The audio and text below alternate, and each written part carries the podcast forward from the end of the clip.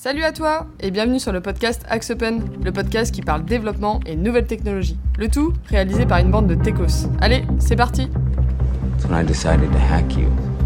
Whoever's in control of the exit nodes is also in control of the traffic, which makes me.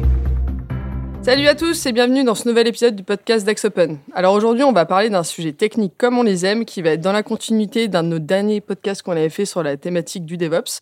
Parce qu'aujourd'hui, oui, on va s'intéresser à Kubernetes ou K8S pour les intimes ou peut-être K8S pour les anglais. ouais, il fallait que je le tente. Euh, alors, que faut-il savoir sur ce géant de l'orchestration? Comment ça fonctionne? On va voir tout ça point par point au cours de la prochaine demi-heure. Pour que Kubernetes n'ait plus de secret pour vous, on a réuni donc autour de la table Philippe, Hello Arthur, Bonjour, bonjour. Théo, Hello. Quentin Salut. et Bastien qui nous fait la première dans ce podcast. Salut Bienvenue Bastien. Franchement, Camille, je pense que c'est ta meilleure introduction. C'est vrai, que mais, tu mais tu sais que tu me fais de plus en plus de compliments sur mes introductions au fil de l'eau. euh, je... Comme quoi, c'est qu'elle s'améliore. Ouais, c'est clair. Bon, on, est dans- on va dans le bon sens. Revenons au sujet donc. Kubernetes. Euh, on va poser les bases comme d'habitude. Déjà, Kubernetes, qu'est-ce que c'est? Quentin? Ouais, bah, c'est un système déjà qui est open source et qui permet l'orchestration des conteneurs Docker. Alors par orchestration, qu'est-ce qu'on entend? On entend déjà bah, le déploiement, la mise à l'échelle sur euh, bah, un cluster de serveurs. Donc ça peut être des VM, ça peut être sur les stacks euh, cloud, ça peut être des, composants spécifiques cloud. euh, voilà. Ok. Et à quoi ça sert concrètement. C'est Pour moi celle-là Ouais, c'est pour toi. À celle-là. quoi ça sert? Alors, moi, ça fait des années que je me pose la question de à quoi ça sert. Et euh, finalement, on finit par euh, l'utiliser et se dit que finalement, ça sert à, à plusieurs choses intéressantes. Alors, la première chose qu'on peut dire, c'est que c'est une manière de faire l'hébergement de la partie compute de vos applications. Par contre, la partie compute, ça veut dire quoi? C'est l'API globalement qu'on peut héberger et qui s'héberge assez bien dans ces systèmes-là. Grosso modo, qu'est-ce que ça fait? Ça vous prend votre application, vous le mettez dans un Docker, vous foutez dans Kubernetes et globalement, Kubernetes s'occupe de le démarrer, de le mettre à jour, de le scaler à l'échelle, c'est-à-dire d'instancier des nouvelles instances de ce, de ce Docker pour pouvoir répondre à la charge. En gros, ça fait ça, ça ne fait que ça et c'est censé faire ça bien. Ok. Tu parles de Docker. Docker, pour clarifier, qu'est-ce que c'est? Alors Docker, je ne vais pas vous donner une définition précise de Docker parce que c'est assez complexe, mais globalement Docker c'est une petite image dans lequel une image au sens, euh, c'est généralement c'est un petit Linux dans lequel vous allez mettre votre application et que votre application et ce qui va être virtualisé dans une petite boîte que vous pouvez, euh, ce qu'on appelle le conteneur et qu'on va pouvoir euh, lancer et orchestrer sur un orchestrateur de, de conteneurs. Sachant que Docker, c'est un système parmi tant d'autres. hein. Mm. Il en existe d'autres qui permettent de faire de la conteneurisation. Ok, mais Docker, c'est le plus. euh, C'est le plus utilisé. C'est le plus utilisé. ouais. Ok. Et, euh, et finalement, du coup, Kubernetes, c'est quoi Enfin, comment comment ça fonctionne? C'est quoi l'architecture en fait qu'on met en place derrière euh, Si on rentre un peu plus dans le dans le dur? Alors tu vas rentrer directement dans le détail de qu'est-ce qu'un node, qu'est-ce qu'un pod et tout ça. Ouais. Euh, alors, Kubernetes, la difficulté quand on essaie de rentrer dedans, euh, c'est qu'il faut maîtriser beaucoup de technologies différentes, il faut maîtriser beaucoup de stacks. Ça s'empile en fait toutes ces couches-là.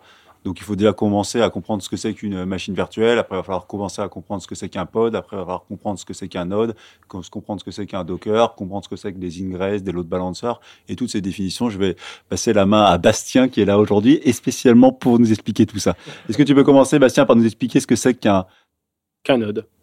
Allez, on commence par le node. Alors le node, ça va être un peu l'équivalent d'une machine virtuelle, par exemple. Et à l'intérieur de la machine virtuelle, on va pouvoir exécuter des pods. Et ces pods-là vont être l'équivalent en fait euh, d'une instance d'un conteneur.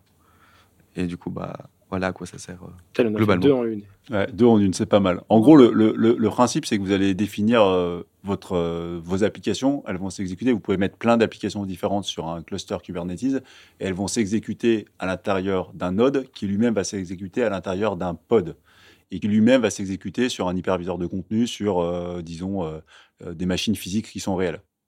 Et le principe, c'est que vous allez pouvoir mutualiser peu de machines physiques pour, pour exécuter beaucoup de, de, de, D'applicatifs. d'applicatifs dessus. Et grosso modo, si vous êtes, et pour pousser un peu la logique plus loin, si vous êtes sur un, un fournisseur de cloud type AWS, Azure, Google, en gros, grosso modo, il va pouvoir instancier dynamiquement des pods qui vont instancier dynamiquement des vraies machines physiques pour pouvoir faire tourner vos nodes et les scaler à l'échelle. Dans un sens comme dans l'autre, la nuit, par exemple, on peut tout scaler à quasiment à zéro ou à zéro et redescendre ça.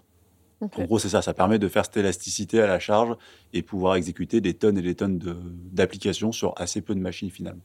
Mais du coup, c'est euh, Kubernetes, c'est quelque chose que tu, enfin, est-ce que ça s'utilise avec des, euh, des hébergeurs classiques ou c'est vraiment beaucoup plus tourné et quasiment uniquement vers, euh, vers les, les services cloud?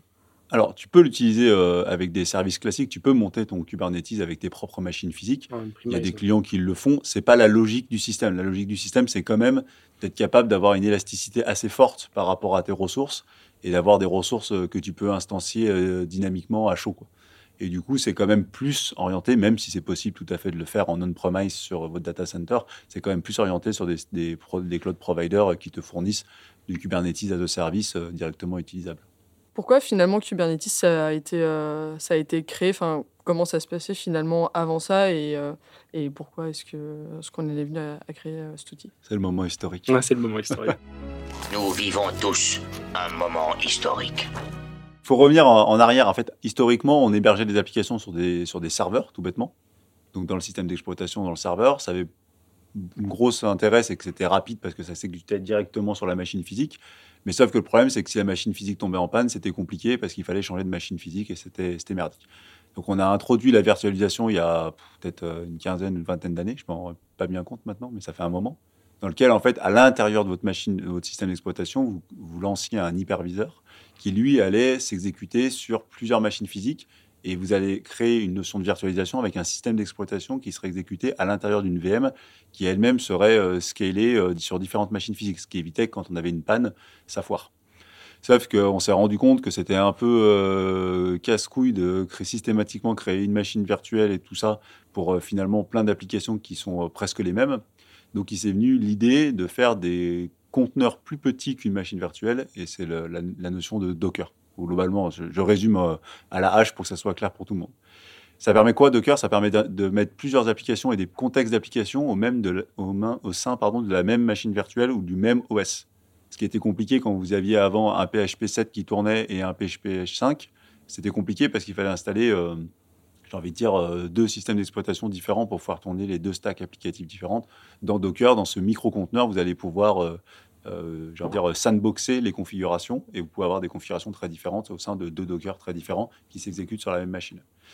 Ça, c'est arrivé il y a peut-être euh, Docker, je sais pas, une dizaine d'années maintenant que, Ouais, ça, peut-être que, bien. que ça existe. Et après, bah, l'étape d'après, c'est de se dire, bah, OK, euh, j'ai des Docker, j'ai des applications qui sont euh, petites, mais en fait, maintenant, je vais pouvoir les, les orchestrer, les scaler, en mettre plusieurs, les dupliquer, les mettre à jour, les, les arrêter, enfin tout ça. Et donc là, dans ce cas-là, on, a, on introduit ces notions de. Kubernetes qui est d'orchestrateur qui va faire ce rôle-là. Mais en gros, il faut comprendre qu'on a enlevé aucune des couches d'attraction qui étaient en dessous, c'est juste qu'on les a remontées dans la, dans la pile. Ouais, on empile à chaque fois. Quoi. Ok. Et aujourd'hui, il n'y a que Kubernetes finalement comme solution pour faire ça ou il y a d'autres solutions qui existent euh, sur le marché? Alors, il y en a plusieurs qui existent sur le marché. euh, notamment, il y a OpenShift, qui est un, un fork de Kubernetes par euh, Red Hat, euh, qui est utilisé chez, chez nos clients. Euh, et après, il existe Docker Swarm, ce genre de choses qui permettent de faire de l'orchestration de Docker. Euh, mais, mais la solution quand même la plus utilisée et où il y a le plus de communauté, ça va être Kubernetes. Ok. Et pourquoi? Parce qu'il y a des, hum, cette solution, elle a finalement euh, des avantages ou, euh, que, que les autres n'ont pas? Enfin, Ou c'est juste qu'elle est plus portée Bah, par je dirais qu'elle est partie plus tôt déjà, euh, et puis elle a quand même la majorité des, des développeurs qui bossent dessus. Après, ce qu'on peut citer aussi dans l'orchestration de conteneurs, qu'a pas cité euh, Quentin, c'est qu'il y a des solutions spécifiques sur des hébergeurs qui permettent de faire euh, des équivalents euh, plus ou moins à haut niveau de, ces fonctionnalités-là. Mais globalement, Kubernetes, ça reste le, la solution majoritaire du marché pour faire de l'orchestration de conteneurs. Puis je pense même, euh, même pour celles qui sont spécifiques au cloud provider, elles partent tous d'un fork de Kubernetes. Oui, par exemple, euh, Euh, sur Azure, c'est des, des services packagés au-dessus de Kubernetes, mais ça utilise la couche Kubernetes ça, qui en je pense que tout le monde utilise Kubernetes parce que, voilà, comme tu dis, c'est plus mature. Mm. Et puis je pense aussi le fait que ce soit open source, euh, si quelqu'un a besoin d'une nouvelle feature, il va aller essayer de l'implémenter, Mm. etc. Donc c'est très mature et il y a tout ce qu'il faut dedans, en Mm. fait. Aujourd'hui, vous trouvez des, hum, des inconvénients ou des choses qui vous déplaisent dans, dans l'utilisation de Kubernetes? Vous trouvez qu'il manque des choses On ou- n'aura pas le temps de citer euh, tous Ah. les trucs euh, pourris de. Kubernetes. Euh, non, alors je pense que peut-être que Bastien aura d'autres avis parce qu'il s'est mangé l'installation euh, de, de pas mal de, de, de- de nodes. La difficulté, c'est comme toujours ces couches qui sont de très haut niveau, ça demande de maîtriser toutes les couches qui sont en dessous et vous avez plein de bugs qui peuvent arriver dans les couches inférieures que vous, ben, vous allez galérer à, à trouver. Quoi. Euh, je peux prendre un exemple particulier. On avait, euh, récemment euh, deux pods, donc c'est l'espèce de machine virtuelle dans lequel euh, s'exécutent les nodes. Il y en avait un qui avait perdu l'accès au DNS pour une raison X ou Y, mais comme vous n'aviez pas accès au log de ça, on n'a jamais personne pensé à, regarder là-dedans et on a passé des jours à essayer de comprendre l'origine du problème. Donc il y a plein, plein, plein de problèmes qui sont bas niveau, qui sont réseau, compagnie, qui sont complexes à, à trouver. Quoi. Je sais pas, Bastien, si tu as d'autres trucs que tu veux critiquer sur Kubernetes. Non, non. Moi, J'ai pas eu d'autres problèmes à part justement. euh, bah, c'est vrai que quand, il- comme il y a une couche d'abstraction, euh, on ne voit pas forcément, bah, c'est sûr que les problèmes, des fois, on peut pas les résoudre. euh, Ouais. C'est un peu compliqué de les Et voir. puis ça demande de maîtriser beaucoup de concepts avant d'en arriver là. Quoi. Ouais, J'allais dire, la, la marche est assez, est assez haute finalement pour entrer sur ce genre euh, d'outils pour faire la, la mise en place. Quelqu'un qui part sur un système classique euh, qu'on avait euh, fin 90, début 2000, ouais, la marche est très très haute. Ouais. La marche, mais même pour l'applicatif, c'est-à-dire qu'il va falloir faire en sorte que ton applicatif s'exécute déjà dans un Docker. Donc, Ouais, bah, ça, ça allait être une de, une de mes futures questions. euh, euh, finalement, en fait, tu, tu peux avoir tout, tout enfin, de, de ce que je comprends de ce que tu dis, tout applicatif finalement ne peut pas être compatible forcément. Il faut forcément que, t'aies des, euh, que toi, tu aies fait des prérequis dans ton app pour que ce soit compatible. alors non, toutes les applis seraient potentiellement, Potentiellement. compatibles. Je vois pas Ouais, de alors, point de on- limitation. On va, on va sortir tout ce qui est les, les- les technologies euh, AS400 ou ce genre de choses Oui. qui, elles, sont. euh, On pourrait potentiellement imaginer avoir des distributions qui soient euh, dockerisables, mais ça paraît euh, un peu complexe.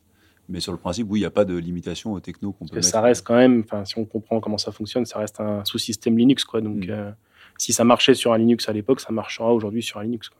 Ok. Mais t'as- t'as- du coup, tu as une configuration spécifique à faire sur chaque projet pour que ça puisse être. euh, Bah, en fait, là où la force avant, on avait une équipe qui s'occupait de tout ce qui était système sur les VM. Aujourd'hui, ça revient un peu dans les pattes du développeur en mode, euh, bah, il faut que tu fasses en sorte de configurer correctement ton Linux pour qu'il tourne sur ton applicatif, avec ton applicatif. C'est ce qu'on appelle la phase de dockerisation de ton application. Tu pars d'une application qui est un exécutable euh, peu ou prou, et après tu le dockerises pour qu'il s'exécute au sein d'un Docker avec le, le bon environnement, les bonnes paramétrages, les bonnes configurations là-dessus. Ok. Et ça, c'est un truc qui se fait euh, au démarrage du, projet ou finalement c'est un truc euh, au niveau du. Enfin, quand tu vas faire tes mises en prod, c'est à ce moment-là où tu te poses la question? Alors, je dirais que sur toutes les, les nouvelles applications, euh, toutes les, nouveaux frameworks sont faits pour être dockerisés. C'est-à-dire que la marche à l'entrée n'est pas très grande puisque euh, c'est nativement pensé pour te créer une image Docker assez simplement. Pour les techno à jolie un peu plus anciennes, ça demande un poil plus de, de, tweak pour arriver à le faire fonctionner. Mais il n'y a, pas de- enfin, il y a pas de cas où on n'est pas réussi à le faire, c'est juste que c'est plus ou moins euh, fastidieux. C'est ça. Tu disais tout à l'heure, euh, donc euh, c'est finalement quelque chose qui est revenu dans les mains des développeurs maintenant. Euh, pour un développeur finalement qui se dit à un moment donné, bon bah c'est quelque chose que je vais devoir faire. Il y a des prérequis à avoir. Enfin, qu'est-ce qu'on pourrait te donner comme conseil pour pour se dire bon bah je veux m'intéresser à ce sujet. Maîtriser Linux. Ouais. Si vous maîtrisez pas Linux, vous comprendrez rien de ce que vous ferez. Maîtriser Linux et maîtriser euh, le réseau, parce qu'il y a beaucoup, beaucoup, beaucoup, beaucoup de réseaux dans Kubernetes. Il y a des tonnes de sous-réseaux, il faut comprendre comment ça marche, comment, comment, comment c'est adressé, tout et ça, comprendre ce que c'est qu'un load balancer.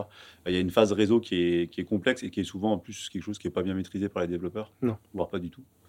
Euh, donc oui, c'est compliqué cette partie-là. Et à votre avis, ça va évoluer comment euh, Kubernetes Est-ce que c'est quelque chose finalement qui, là, à l'état, qui est à l'état de l'art et qui, qui va hum, relativement stagner Ou, euh, ou est-ce que vous voyez euh, je sais pas, des, des évolutions dans les, dans Alors, les prochaines années? Oui, ce qu'on ce qu'on voit, c'est que ça évolue, euh, ça évolue en se rapprochant de plus en plus des cloud providers. C'est-à-dire que grosso modo, euh, on est de plus en plus dans une logique de as a service, comme on l'a souvent répété à, à cette antenne, où l'idée, c'est de fournir des services de plus en plus haut niveau. Et ça va de plus en plus en se complexifiant. Donc, euh, on va avoir de plus en plus de. Alors, on rigole souvent avec un, collègue qui n'est pas présent ici parce qu'ils ont inventé le, concept de sidecar pour les Docker, qui est un Docker qui s'exécute à côté de Docker et qui aide le Docker à fonctionner. Donc, c'est quand même un concept assez méta. Mais on, on en rigole, mais on va vers vraiment vers cette, vers cette logique-là de toujours un peu plus complexe, évidemment pour répondre à une certaine problématique. Mais c'est toujours un peu plus complexe. euh, et euh, non, on n'est pas sur une technologie qui est complètement mature au sens figé. Il y a encore beaucoup de choses qui, vont arriver dans les prochains temps. Pas forcément toujours dans le corps de Kubernetes, mais dans l'intégration avec les cloud providers. Parce que une fois que ça tourne, euh, le Kubernetes, ça tourne très bien, mais pour le mettre à tourner comme on veut, pour réussir à tout brancher comme il faut, euh, tout gérer les sous-réseaux, etc., Euh, comme tu disais, la, la marche est gigantesque. Et c'est vrai que je pense qu'ils auraient peut-être. ils, travaillent sur ce, ce côté-là, en mode tu vas sur un, un provider AWS, tu mets une image Docker et ça fait tout automatiquement ton, ton, ton Kubernetes, ce qui n'est pas forcément le cas quand tu essaies de, de, de le faire à la main. quoi. C'est vrai que la, la configuration est un peu infernale. Après, C'est Tout se informatique, quoi. Non, mais c'est vrai qu'on se retrouve souvent, et on en, on en rigole, mais on se retrouve souvent avec des projets euh, qui sont pas forcément compliqués, mais on passe plus de temps à faire du DevOps et de la Dockerisation et du Kubernetes qu'à coder, quoi. Mm. C'est ça. Vous avez une, euh, un retour d'expérience là en tête euh, d'une mise en place un peu fastidieuse, si ce n'est Bastien, du coup. euh, qui nous Bah, en gros, euh, toutes les mises en place sont fastidieuses. Oui. Voilà, c'est ça qu'il faut C'est combien dire. de temps sur un projet euh, En vrai, en, en vrai, vous mettez pas un Kubernetes euh, en moins de deux semaines. quoi. En vrai, si vous, enfin, je veux dire, euh, même en sachant ce que vous faites, machin, euh, si vous prenez tout le cycle de vie du truc, euh, mettre en place le Kubernetes, faire fonctionner le DNS, euh, faire fonctionner les nodes, euh, dockeriser vos applications, mettre le pipeline CI/CD euh, qui va bien pour déployer. En vrai, c'est c'est minimum deux semaines de boulot pour quelqu'un qui maîtrise bien. Euh, et on est sur des délais plutôt de genre de un mois, voire deux mois, quand on est sur les applications existantes, existantes qui sont pas forcément, euh, euh, j'ai envie de dire, Docker natif. Quoi. Puis vous mettez deux jours à faire 90% du boulot. C'est ça. Ces dix derniers pourcents, vous passez de trois semaines parce que c'est le bug qui n'est pas documenté ou personne ne Mm. comprend rien. C'est toujours ça, le côté déploiement d'application. Il y a toujours le dernier pourcent qui, qui fait que ça marche pas et que vous allez vous casser les dents dessus. Ouais, et puis comme souvent tout fonctionne à partir d'une d'une pipeline CI/CD, le moindre test prend un quart d'heure, 20 minutes. Donc, euh, Ouais, c'est du Git- GitLab ou- ouais, ou vous, un euh, CI/CD quelconque, ouais. un Jenkins, un GitLab. un- L'exagération. Non, tu balances ton truc, tu crées ton tag, il se passe un quart d'heure pour te dire qu'il te manquait une point virgule à la fin de ton fichier. Ou quand tu es sur un cloud provider que tu n'avais pas le droit de faire ça, mais il te l'a dit à la fin de quand il a, hein, quand il a, Oui, oui. hein, Bastien. oui, oui, oui. Peut-être des notions de maintenance quand même euh, là-dedans, parce que vous parlez de la mise en place qui est fastidieuse, etc. Mais euh, j'imagine peut-être au, au fil des, euh, des mises en prod de projets. Pour le coup, on va être très honnête. euh, on n'a pas suffisamment de recul pour, pour te dire euh, comment ça se passe les maintenances, s'il va y avoir des breakings ou compagnie. Euh, parce que c'est pas assez. euh, Enfin, genre, nous, on a les vraies applications en prod qu'on a mis, euh, c'est tout récent. Et du coup, c'est assez compliqué de te dire si vraiment il va y avoir des breaking change importants dans les prochaines versions de Kubernetes et comment ça va être géré par Kubernetes et par les cloud providers sur lesquels on bosse. Après, comme, euh, comme la chaîne DevOps, en fait, au fur et à mesure que ton application évolue et que tes besoins évoluent, tu vas forcément faire évoluer aussi ton, ton Kubernetes derrière. Euh, je pense notamment, je sais pas moi, ton projet, tu n'as pas de, un serveur type Redis derrière, tu en as besoin là parce que tu as une fonctionnalité qu'on a besoin, bah, ça, nécessite de retoucher du coup ton déploiement euh, Kubernetes derrière. Donc ça a un impact au fur et à mesure que ton projet évolue. C'est une brique qu'il faut toujours maîtriser.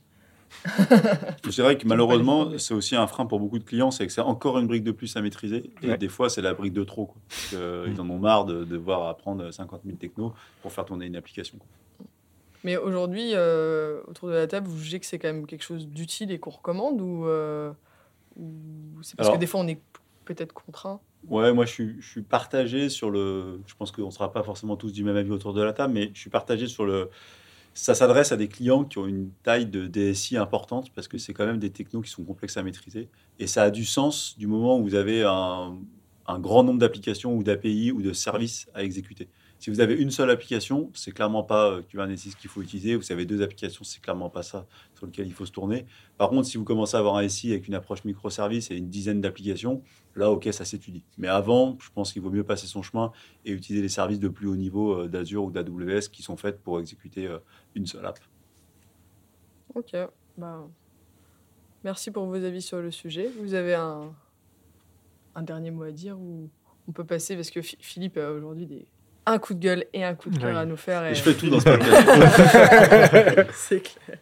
Bon bah je te lance sur le, le coup de gueule, allez pour commencer. Coup de gueule. le coup de gueule, bah, c'est en, en- en lien avec le, le sujet. Le coup de cœur aussi. Bah oui, euh, bossé Camille, hein. Tu remarqueras. Non, le, le coup de gueule, c'est... euh, alors pour ceux qui sont initiés à, à la dockerisation, globalement, vous choisissez une image Docker dans laquelle vous allez exécuter votre application. C'est grosso modo euh, une distribution Linux plus ou moins euh, allégée. On peut citer les Alpines ou on peut citer des Debian ou n'importe quoi sur lequel vous allez exécuter. Et alors moi, ce qui me rend complètement fou euh, sur cette euh, techno, c'est euh, qu'ils ont tellement allégé les images qu'on n'a même pas euh, NetTools. NetTools qui est un package qui permet de faire des pings. Et du coup, on arrive à un, cas où on, on se connecte sur le Docker pour essayer de comprendre, enfin sur le pod, le node. Pardon. pod. Le pod, oui, le pod, je me perds. On se connecte sur le pod pour savoir ce qui se passe. On fait un ping et là, il vous dit ping not found et là, ça vous donne envie de crever euh, parce que vous pouvez même pas faire le moindre débugage. Vous êtes obligé de redéployer votre application avec une autre distribution et ça rend complètement hystérique. Oui, parce qu'on peut pas non plus euh, télécharger de package, bien sûr, vu que tout est figé. et Parce que même le APK, eh ben, ils te l'ont viré, et donc Ouais. du coup, tu peux rien faire, tu es, sur, euh, t'es sur ton truc et tu as envie de crever. Quoi. Là, surtout quand tu as envie de tester le DNS sur Kubernetes, bah, du coup, tu peux pas parce que Voilà, tu peux pas résoudre l'adresse. quoi. tu Donc, as envie de mourir quand même. euh, voilà, tout à fait, ouais. Surtout que je pense que le package ping, il prend quelques kilos. Oui, hein, je trouve plus, oui, c'est- non, mais Ça, c'est vraiment la notion de l'économie de trop. Quoi. C'est-à-dire, on a viré ping. Putain, t'es, t'es genre, euh, sérieusement quoi Oh, le rat. Les rats, quoi. À côté de ça, on, met des trucs de gigaoctets euh, qui va se virtualiser dans le cloud, mais ping, ah, c'est trop là. Je peux pas, je peux pas te le rajouter. Quoi. L'économie. L'économie. Et ton coup de cœur euh, qui est en lien? Coup de cœur Eh ben, mon coup de cœur, il est en lien. Alors, ceux qui ont déjà fait du Kubernetes autour de la table le, savent. En fait, globalement, euh, même si vous avez des interfaces web euh, sur les hébergeurs, globalement, vous êtes à peu près obligé de tout faire en ligne de commande. Euh, et les lignes de commande Kubernetes, comme vous avez euh, 1000 couches entre les namespaces, le pod, l'instance du pod qui s'exécute, bah, euh, vous avez envie de crever très rapidement en écrivant des lignes de commande. Euh, Il Il faut les ID de crever, ouais. en plus, pour les ID, Il faut les ID de fait, des notes, des pods qui changent si jamais ils. Ouais, Enfin, oui, en fait, alors ça, c'est vrai qu'on n'en a pas parlé dans les points négatifs, mais comme tout s'instancie dynamiquement et se détruit dynamiquement, bah, vous n'avez pas la possibilité de savoir euh, l'ID de, de l'instance dans lequel Mm. vous allez vous exécuter. Donc vous pouvez pas juste relancer vos commandes, il faut Non. le réécrire. Voilà. Et ça, c'est vrai que c'est pas, c'est pas, c'est pas génial. Hein. Ça me donne un peu envie de, de voilà, de, De crever. De crever encore une fois. de crever quoi. Et du coup, euh, on a découvert récemment euh, K9S, qui est un utilitaire en ligne de commande. Euh, parce que alors oui, on peut passer, c'est un autre coup de gueule, mais tous les modules euh, livrés avec euh, les IDE, ça marche pas, il y a rien dedans. Par contre, K9S en ligne de commande permet de, d'avoir une visu assez, euh, assez efficace et propre de tous les de tous les pods qui s'exécutent, les instances, pouvoir se- directement aller voir les logs dessus, euh, sans se taper des, des, des pipes et des greps pour aller chercher les, les, les ID. Et ça permet aussi de se connecter directement euh, donc en SSH, enfin pas en SSH, mais en, en bash ou en shell dessus, et d'exécuter des commandes, ce qui est quand même assez, assez pratique et assez, euh, assez cool. Donc je recommande cet outil là-dessus.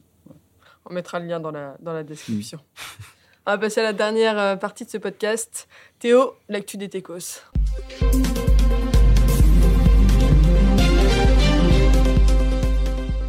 Et bah pour aujourd'hui, euh, quatre euh, nouvelles informations, euh, deux qui viennent de la CNIL. La première, c'est euh, les autorités irlandaises qui ont décidé de- d'amender euh, Meta et Instagram pour violation des RGPD, principalement sur des données de mineurs Ah et bon des comptes publics. Étonnant. Tout ça pour euh, la modique somme de euh, 405 millions de dollars. Anecdotique. C'est une heure de travail chez eux. pas beaucoup. à peu près. Euh, deuxième information de la CNIL, c'est le Conseil d'État français qui encourage à renforcer son pouvoir et son rôle, principalement pour les nouvelles technologies liées au système euh, au SI, pardon, euh, liées à tout ce qui est euh, intelligence artificielle. Donc euh, potentiellement une montée en compétences et en rôle de la CNIL. Un peu plus technique, euh, une nouvelle release, donc euh, Java JDK 19, avec Voilà. quelques nouveautés. Euh, principalement la concurrence pour la programmation multithread, des threads virtuels, donc qui seront plus légers, des API mémoire pour pouvoir accéder à du code et à de la mémoire hors JVM, Dangereux ça, non? Potentiellement sécurisés, à ensuite à voir en pratique bien évidemment, et euh, quelques nouveautés que je vous laisserai voir. La toute dernière, ça serait une alternative à reCAPTCHA de Google, Oh. donc euh, euh, Cloudflare qui sort son propre CAPTCHA, qui serait positionné contre la revente de données et potentiellement autorisé cette fois-ci par la CNIL. À voir tout ça avec le code. Ouais, à voir comment ça va être mis en place. Mais Java, euh, peut-être faire des nouveautés pour euh, les Java Boys autour de la qu'ils ont fait depuis la 11 Ouais, c'est clair. Un moment, moi, je te dis, depuis la 8, je trouve qu'il n'y a rien qui est sorti vraiment Depuis qu'ils ont essayé de les sortir tous les six mois, j'avoue que. Ouais, c'est un peu le, un peu ça quoi. On verra, peut-être des bonnes surprises à venir. À voir. À voir. On attend Java tester. 20 Bah, mais nous, on se cale déjà sur les LTS qui arrivent tous les 3 ans, donc euh, on est, on est, On est encore sur euh, la 16 là On a le temps, on a le temps. on a le temps. Merci à tous en tout cas d'avoir participé à, à ce podcast. Euh, à vous de nous avoir écoutés. Puis ben, on se dit à bientôt pour euh, des nouveaux sujets. Salut, salut Bye bye. Salut. Ciao. Salut.